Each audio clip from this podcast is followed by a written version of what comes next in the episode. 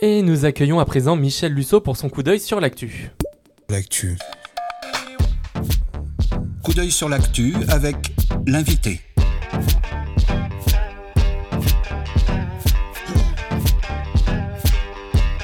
Coup d'œil sur l'actu avec l'invité. L'invité des regards. Bonjour Michel Lusso. Bonjour.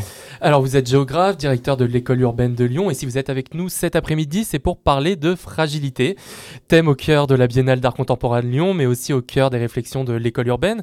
Et je voulais commencer cet entretien en venant sur un ouvrage que vous avez publié il y a quelques temps maintenant, L'avènement du monde. Alors vous y racontez votre visite à l'exposition universelle de Shanghai en Chine et vous y voyez d'une certaine manière le cœur d'un monde contemporain, là où les choses se passent. Depuis, on a vu la croissance vertigineuse de la Chine qui n'a cessé de croître, mais elle ne représente plus vraiment l'Eldorado qu'elle était encore à cette époque-là. Le Covid est passé par là. Et on perçoit des débuts de tremblement, une fragilité justement de son système politique avec cette question jusqu'où le contrôle des corps et des esprits, dans le contrôle des corps et des esprits, pardon, le régime peut-il aller? Aujourd'hui, c'est le Qatar, pays qui accueille euh, actuellement la Coupe du Monde et qui semble cristalliser les aspirations du monde. Quintessence de la surconsommation, de l'ostentatoire, c'est une sorte de Disneyland musulman à taille réelle et qui est aussi un temple de moralisation, donc qui regroupe un peu tous les mots et toutes les aspirations du monde, mais c'est un monde qui est basé sur le gaz et sur l'esclavage, un monde qui tient sur un édifice qui semble donc d'une fragilité immense, mais dont tous les participants feignent de ne pas le voir. Est-ce que la fragilité n'est pas le pendant des démonstrations de force auxquelles veulent se livrer ces superpuissances mondiales, de la Russie au Qatar en passant donc par la Chine avec le Covid, Michel? Dans le livre que vous évoquez, j'essayais justement de montrer à partir de cette observation de l'exposition universelle de Shanghai qui était euh, intitulée Better Cities for Better Lives, donc des meilleures villes pour des meilleures euh, vies, et qui était une exposition qui euh, témoignait de la puissance du processus d'urbanisation planétaire j'essayais de montrer que ce processus d'urbanisation planétaire était en fait un processus euh, paradoxal, puisque d'un côté, il mettait en place des organisations urbaines qui apparaissaient de plus en plus solides, de plus en plus puissantes, euh, des édifices de puissance inconnus jusqu'à ce jour. Hein. Shanghai en, fait partie, mais il y en a bien d'autres. Euh, avec toute une série de discours faisant l'apologie de la concentration urbaine, parce que cette concentration urbaine permettait une croissance économique, l'innovation technologique, euh, la satisfaction des aspirations des, habitants, etc., euh, etc. Donc véritablement, cette idée d'un monde fondé sur la croissance illimitée, sur la maîtrise des énergies, sur la maîtrise des productions industrielles, sur euh, la concentration des investissements financiers. Il ne faut jamais oublier que les exemples dont vous avez parlé sont aussi des exemples qui montrent à quel point l'urbanisation contemporaine a beaucoup de choses à voir avec la financiarisation du monde contemporain. Et puis, euh, un monde que l'on présentait comme émancipateur et solide. Et dans le même mouvement, dès 2013, donc bien avant la pandémie, je me disais, mais finalement, quand on regarde bien cette urbanisation, on est frappé par la succession des catastrophes depuis maintenant une trentaine d'années, disais-je à cette époque, en fait depuis Tchernobyl, et on peut se demander si ce monde de puissance n'est pas en vérité euh, un colosse au pied d'argile, et s'il n'est pas fondamentalement marqué aussi par sa vulnérabilité. Par vulnérabilité, j'entendais l'exposition des systèmes urbains à l'endommagement. Et une exposition à l'endommagement, qui n'a même pas besoin d'une très grosse catastrophe pour euh, se manifester, mais une simple anicroche parfois suffit à gripper un système urbain extrêmement puissant. Et on l'a tous vécu en tant qu'habitant de, de, villes importantes. On a tous vécu euh, cet effet de l'anicroche. Euh, par exemple, dans une métropole comme Lyon, il suffit d'un petit incident sur un réseau de transport en commun, par exemple un incident sur la ligne B du métro, nos éditeurs savent que ça n'arrive jamais, bien sûr. Hein, le métro B euh, s'arrête.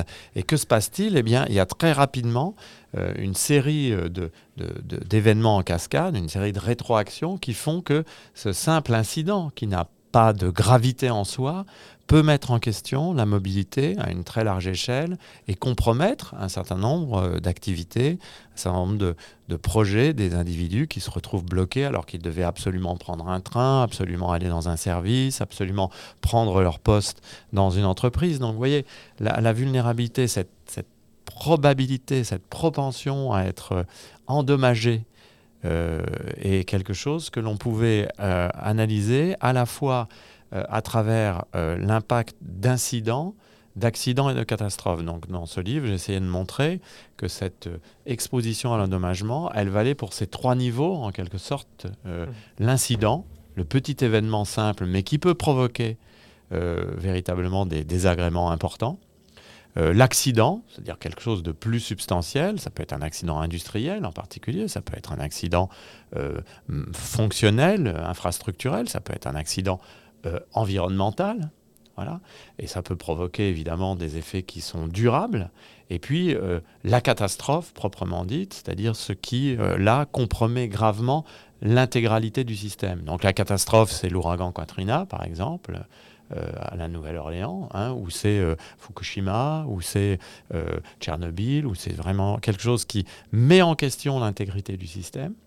L'accident, euh, euh, c'est quelque chose de sérieux, mais, mais qui ne met pas en question mm. l'intégrité du système, mais qui contribue à lui créer problème. L'incident, l'anicroche, c'est quelque chose d'ordinaire, en fait.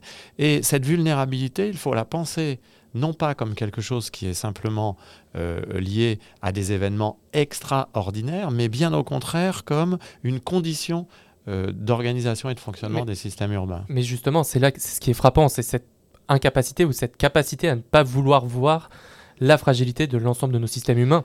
Mais parce que justement, nous avons été éduqués dans la pensée du contraire, c'est-à-dire l'ensemble des discours, ce que j'appelle les imaginations urbaines qui sont promues depuis maintenant une cinquantaine d'années, sont des imaginations urbaines qui ont plutôt tendance à valoriser la puissance, l'optimisation, l'efficacité fonctionnelle, l'assurance, euh, euh, la croissance, euh, la capacité des technologies à maîtriser les risques. Donc en réalité, nous avons euh, toute une série d'acteurs, et peut-être que même nous, en tant qu'habitants, nous participons de cela, qui visent plutôt à considérer que euh, l'urbain est solide, alors que moi, je pense qu'il est fondamentalement vulnérable, fragile et vulnérable. Et je le pense non pas parce que ça serait l'apanage du système urbain, mais parce que je pense que toute habitation humaine en vérité, est vulnérable. C'est-à-dire, je ne suis pas de ceux qui pensent que la vulnérabilité contemporaine est une nouveauté. Je pense que, en fait, la vulnérabilité, c'est une condition de l'expérience humaine. C'est une condition de l'habitation humaine de la planète Terre. Nous sommes vulnérables en tant qu'individus parce que nous sommes mortels, nous sommes exposés à l'endommagement, mais nous sommes aussi vulnérables en tant que groupe et nos édifices d'habitation sont vulnérables. Ils l'étaient déjà au néolithique, ils le sont aujourd'hui. Aujourd'hui, ils le sont sans doute de manière plus visible, plus importante, parce que justement la mondialisation a créé des systèmes d'interdépendance où finalement parfois la moindre petite euh, justement modification peut provoquer des grands effets. Euh, la pandémie nous l'a montré. Hein, finalement, euh, une pandémie comme celle-ci doit nous faire réfléchir à la vulnérabilité de nos systèmes. C'est ça que cette pandémie montre, c'est cette extraordinaire vulnérabilité. Et donc, euh, je pense qu'il faudrait que dans nos approches, dans nos analyses, nous intégrions la vulnérabilité pour ce qu'elle est. Et, justement, est-ce que bah, depuis la pandémie, est-ce que vous, vous avez vu dans les politiques publiques, qu'elles soient françaises, enfin, nationales, internationales, européennes ou autres, réellement des changements et une prise en considération de cette vulnérabilité Ou finalement, est-ce que tout est reparti comme avant?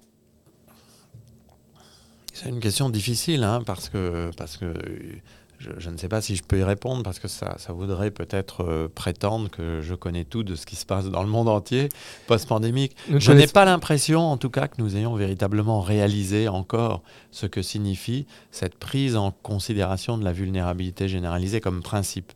Euh, bien sûr, nous sommes plus sensibilisés parce que nous venons de vivre la pandémie. Bien sûr, euh, les vagues de chaleur que nous venons de traverser, euh, les épisodes climatiques que nous venons de traverser ou que d'autres régions du monde ont traversé euh, sensibilisent peut-être à l'impact des catastrophes sur nos édifices d'habitation. Mais je constate que de l'autre côté, euh, les acteurs économiques, les acteurs politiques et bon nombre d'habitants encore continuent de faire comme si de rien n'était et continuent de croire en la puissance. C'est-à-dire continuent de, penser que finalement, seule la croissance, les technologies, l'affirmation de la puissance, la compétition, euh, les constructions toujours apparemment plus optimisées et plus solides, nous protégeront de la vulnérabilité. Mais on ne peut pas se protéger de la vulnérabilité. On ne peut pas, on ne peut que euh, s'ajuster, on ne peut que se concilier la vulnérabilité. Et si l'on reconnaissait véritablement cette vulnérabilité, alors ça nous pousserait à concevoir d'autres types de sociétés, d'autres types d'aménagements, d'autres types d'espaces et peut-être aussi d'autres types de valeurs. Hein. donc, euh, moi, je fais partie des chercheurs qui. Je ne suis pas tellement intéressé, par exemple, sur le débat euh, croissance ou décroissance, parce que pour moi, ça n'est pas le débat essentiel. Je pense que le débat essentiel, c'est beaucoup plus ce que nous sommes en train d'évoquer, c'est-à-dire quelle place donnons-nous à la fragilité et aux vulnérables dans nos pensées des organisations sociales, des espaces géographiques et des fonctionnements. Et en ce sens, dans la suite du programme de cet après-midi, vous allez parler de l'exposition euh, biennale de Lyon, Manifesto of Fragility. C'est très intéressant de voir que cette question de la fragilité comme principe, le manifeste de la fragilité, hein, cette question de la fragilité comme principe d'organisation sociale et comme principe d'organisation des espaces humains, ce sont justement les artistes qui se l'approprient. Parce que, comme toujours, les artistes, eux, parviennent à poser des questions d'une manière assez radicale, qui ne sont pas véritablement prises en considération par le reste des acteurs de la société. En gros, on n'écoute pas tellement les chercheurs quand ils parlent de ça, mais dans une certaine mesure, on est plus attentif à ce que disent les artistes. Ce n'est pas pour ça que, euh, d'ailleurs, on changera les comportements. Mais euh, je, pense qu'il y a aujourd'hui une sorte de convergence d'intérêts autour de ces questions de fragilité de vulnérabilité. Et ça n'est pas par masochisme, ça n'est pas par euh, volonté de se faire mal, c'est simplement par suite d'un certain nombre de constats empiriques. Et au-delà de ces, de ces, constats sur la, vulnérabilité, il y, y, a quand même la notion de résilience qui émerge de plus en plus. Alors est-ce que le, le, fait que cette notion soit de plus en plus euh, populaire, en fait, est-ce que ça veut dire qu'on est mieux préparé face à cette vulnérabilité ou est-ce qu'au contraire, c'est plus une notion qui vient cacher en fait nos fragilités? Ça, peut venir euh, cacher nos fragilités et surtout, euh, ça peut avoir une conséquence qui, à mon sens, est une conséquence euh, dommageable, c'est de dire que face aux vulnérabilités qui sont toujours présentes dans la moindre société humaine, c'est aux individus seuls de s'affirmer comme résilients. Voyez, c'est le risque de la résilience, c'est de transférer en quelque sorte la responsabilité d'affronter cette vulnérabilité et de se la concilier à l'échelle des seuls individus. C'est quelque chose dont on voit tous les jours la manifestation. Hein. Regardez, il faut que les individus se protègent, il faut que les individus fassent attention à, il faut responsabiliser l'individu pour les questions de masse, de vaccins, etc. Bon, très bien, moi je ne suis pas contre la responsabilisation des individus, puisque je crois en l'émancipation des individus par le savoir, donc je ne suis pas contre cela. Mais en revanche, je pense que la meilleure façon de considérer la résilience n'est pas de l'individualiser, mais de se poser le problème de savoir ce que voudrait dire l'organisation de la résilience à l'échelle d'une société tout entière. Et à ce moment-là, ça change euh, considérablement les données du problème, parce que pour répondre à cette question, un, il faut d'abord être capable d'identifier les facteurs de vulnérabilité d'une société donnée, c'est-à-dire qu'est-ce qui nous rend vulnérables? Ben, Ce n'est pas la même chose si vous habitez sur le littoral japonais ou, si vous habitez euh, en Haute-Loire les deux euh, sociétés sont vulnérables, les deux espaces géographiques sont vulnérables, mais ce ne sont pas les mêmes vecteurs de vulnérabilité. Donc il faut déjà faire un énorme travail collectif d'identification des facteurs de vulnérabilité. C'est-à-dire en gros, à quels endommagements sommes-nous exposés? Ça c'est une question politique en fait, fondamentalement politique. À quels endommagements sommes-nous exposés et quel type d'endommagement pouvons-nous gérer tranquillement? Bon, parce que finalement, quand on habite sur un littoral... Euh, breton, on peut admettre que de temps en temps, il y a des tempêtes. Quoi. Hein, ce sont des endommagements ou, des, ou des, des, vulnérabilités ou des fragilités ordinaires. Mais quels sont les types d'endommagements, en revanche, qu'on ne devrait pas pouvoir souffrir? Et donc, comment faire en sorte, non pas pour les empêcher, on n'arrive jamais à empêcher un endommagement. C'est-à-dire on, ne pourra jamais empêcher les catastrophes, les incidents, les accidents. Non pas donc les empêcher, mais permettre à la société de les absorber, c'est-à-dire de fonctionner en mode adapté pendant un épisode d'endommagement et ressortir de cet épisode d'endommagement, non pas forcément en revenant à l'état initial, mais mieux que ça, en essayant d'apprendre d'un endommagement pour préparer un endommagement suivant dans de meilleures conditions. Et ça, c'est exactement ce que j'appelle la résilience de l'habitation. Et, bah, alors justement, moi j'avais un exemple sur lequel j'aimerais bien revenir qui, d'une certaine manière, ne vous contredit pas, mais prouve, euh, prouve, montre un peu l'inverse de ce que vous venez de dire. À défaut pour cet exemple-là, justement, c'est les feux de, forêt qui sont multipliés cet été, particulièrement dans les Landes. Je ne sais pas si vous en rappelez un petit peu.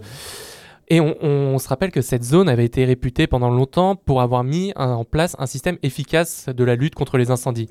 Et justement, ça a été le problème de cette zone en fait, parce que face à tant d'efficacité contre les incendies, les élus locaux ont oublié qu'il était possible qu'il y ait des incendies dans les Landes et ont désinvesti ces, systèmes-là.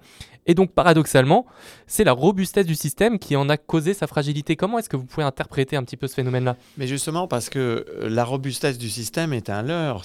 Il n'y a pas de système robuste si l'on admet que tous les systèmes sont vulnérables. Vous voyez, la pensée radicale de la vulnérabilité que je propose, c'est une pensée de la vulnérabilité qui part du principe que rien n'est jamais robuste.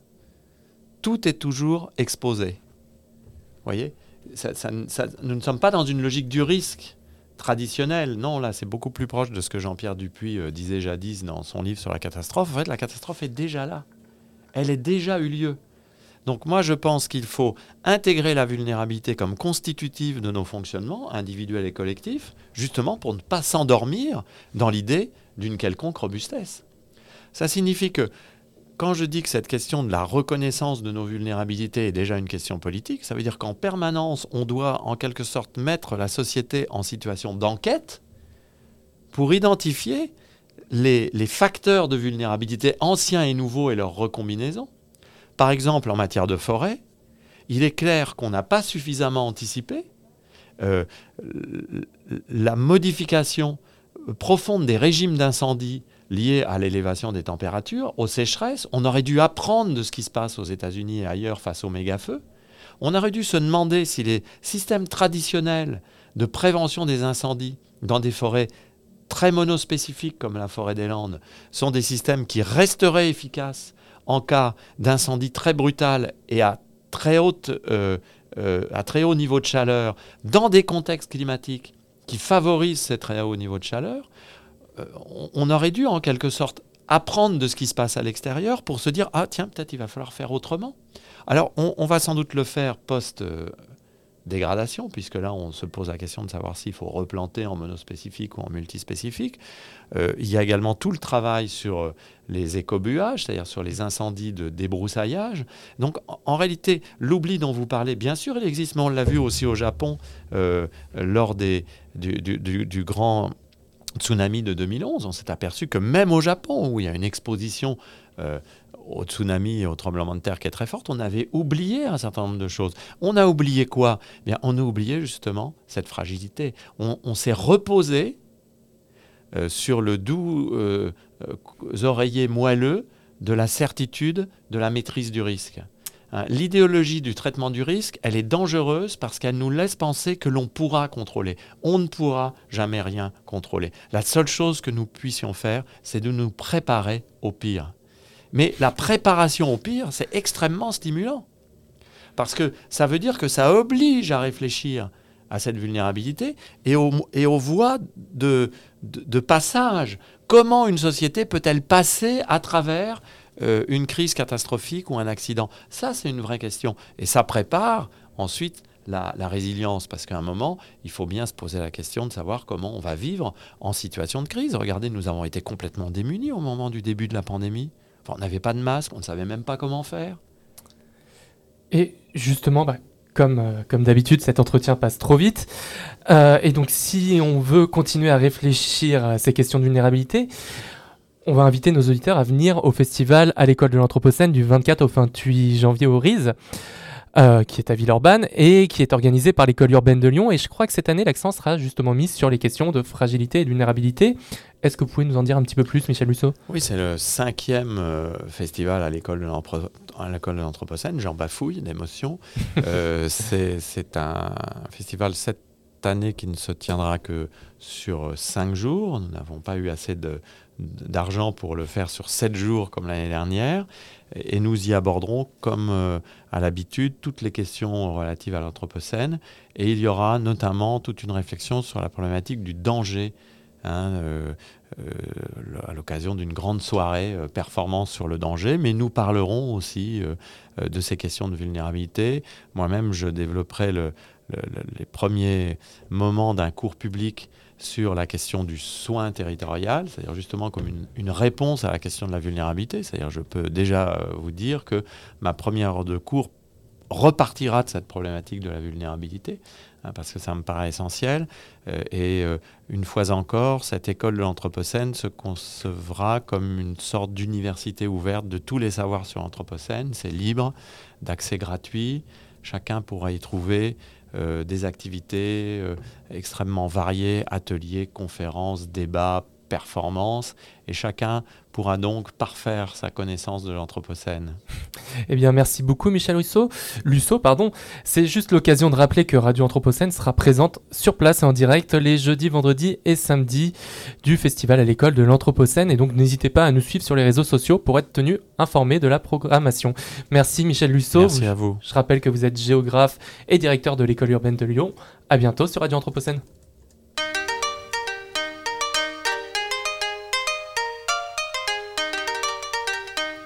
Regard sur l'actu. Regard Anthropocène sur l'actualité.